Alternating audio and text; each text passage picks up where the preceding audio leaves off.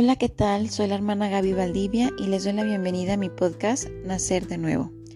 ¿Quién como Dios? Nadie como Dios. Estamos en el segundo trido de estos episodios especiales por la Semana Santa, por los días santos, y hoy veremos una reflexión por el Viernes Santo. Esta reflexión fue sacada de las catequesis de San Juan Crisóstomo, obispo, y las encontramos en el oficio de lectura del día correspondiente del día de hoy de la liturgia de las horas. El título es El valor de la sangre de Cristo. ¿Deseas conocer el valor de la sangre de Cristo? Remontémonos a las figuras que la profetizaron y recordemos los antiguos relatos de Egipto. Inmolad, dice Moisés, un cordero de un año. Tomad su sangre y rociad las dos jambas y el dintel de la casa. ¿Qué dices, Moisés? La sangre de un cordero irracional puede salvar a los hombres dotados de razón? Sin duda, responde Moisés. No porque se trate de sangre, sino porque en esta sangre se contiene una profecía sobre la sangre del Señor. Si hoy pues el enemigo, en lugar de ver las puertas rociadas con sangre, simbólica, ve brillar en los labios de los fieles puertas de los templos de Cristo, la sangre del verdadero Cordero huirá todavía más lejos. ¿Deseas descubrir aún por otro medio el valor de esta sangre? Mira de dónde brotó y de cuál es su fuente. Empezó a brotar de la misma cruz y su fuente fue el costado del Señor. Pues muerto ya el Señor, dice el Evangelio, uno de los soldados se acercó con la lanza, le traspasó el costado y al punto salió agua y sangre. Agua como símbolo del bautismo, sangre como figura de la Eucaristía. El soldado le traspasó el costado, abrió una brecha en el muro del templo santo y yo encuentro el tesoro escondido. Y me alegro con la riqueza hallada. Esto fue lo que ocurrió con el Cordero. Los judíos sacrificaron al Cordero. Y yo recibo el fruto del sacrificio. Del costado salió sangre y agua. No quiero, amado oyente, que pases con indiferencia ante este gran misterio, pues me falta explicarte aún otra interpretación mística. He dicho que esta agua y esta sangre eran símbolos del bautismo y de la Eucaristía. Pues bien, con estos dos sacramentos se edifica la iglesia con el agua de la regeneración y con la renovación del Espíritu Santo, es decir, con el bautismo y la Eucaristía, que han brotado ambos del costado, del costado de Jesús se formó, pues, la iglesia, como del costado de Adán fue formada Eva. Por esta misma razón, afirma San Pablo, somos miembros de su cuerpo.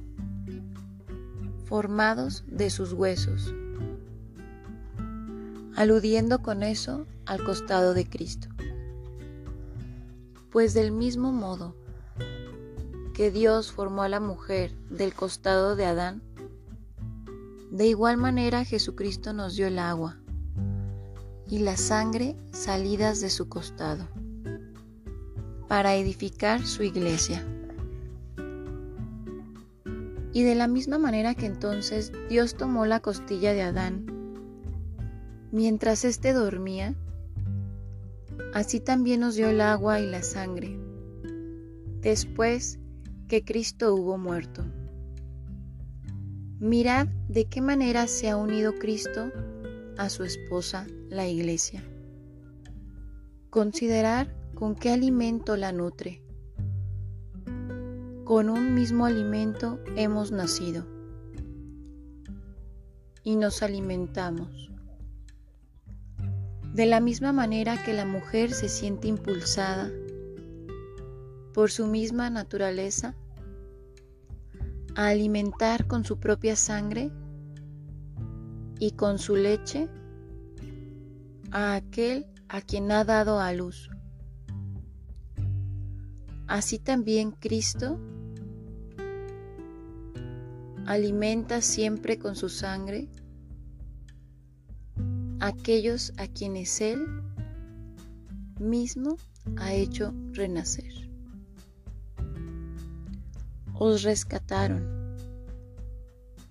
No con bienes efímeros, con oro o con plata, sino a precio de la sangre de Cristo, el Cordero sin defecto ni mancha. Por medio de él tenemos acceso al Padre en un solo espíritu. La sangre de Jesús, Hijo de Dios, nos purifica de todo pecado. Por medio de Él tenemos acceso al Padre en un solo espíritu. Oremos. Mira, Señor, con bondad a tu familia santa,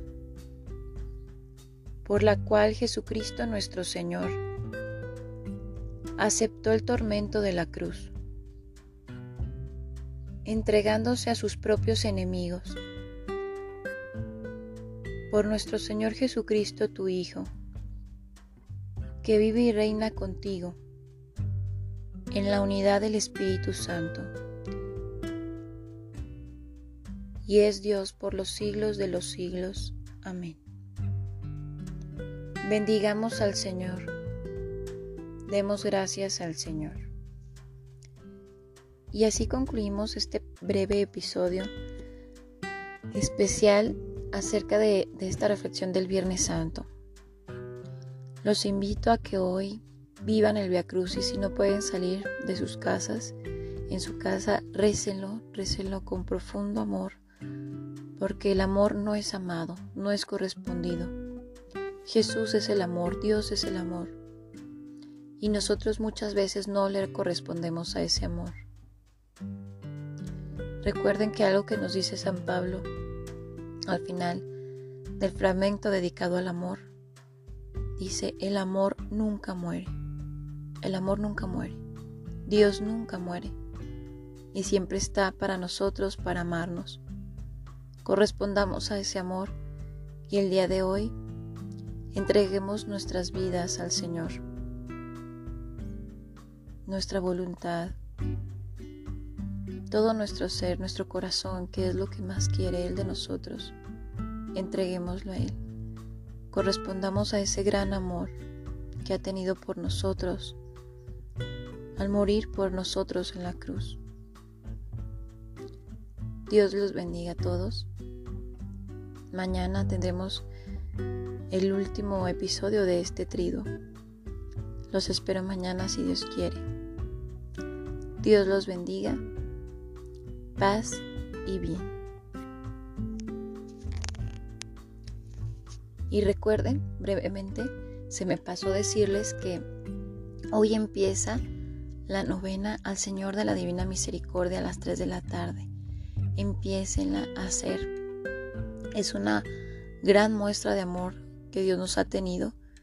Bueno, ya lo más grande, morir por nosotros, pero el nosotros, a través de esa devoción, alcanzar indulgencia plenaria al término de la novena, pidiendo por el Papa, y alcanzar aquello que tanto necesitamos. Pídanselo al Señor. Hagan la prueba y verán qué bueno es el Señor. Hoy a las 3 de la tarde, a la hora que puedan, empiecen la novena al Señor de la Divina Misericordia. La pueden buscar en internet, en YouTube. En muchas partes es la que fue revelada a Santa Faustina. Búsquenla y récenla y verán qué bueno es el Señor.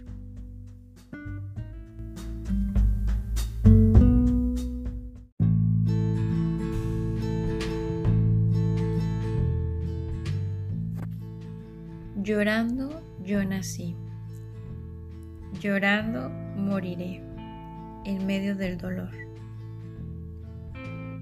Mientras oraba así, viniste tú a mí, me preguntaste, ¿qué quieres que haga yo por ti?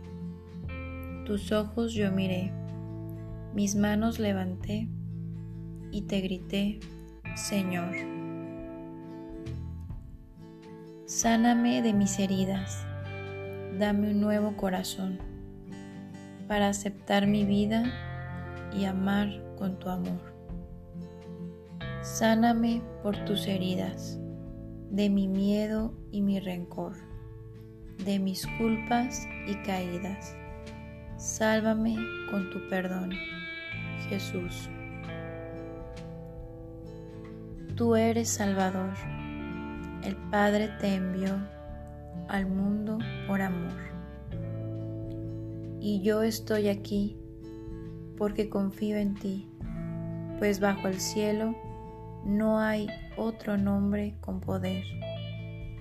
A ti levantaré mis manos y mi voz, gritándote, Señor. Ya no quiero ser el mismo Quiero amar y perdonar. Yo quiero nacer de nuevo y en tu nombre comenzar. Jesús.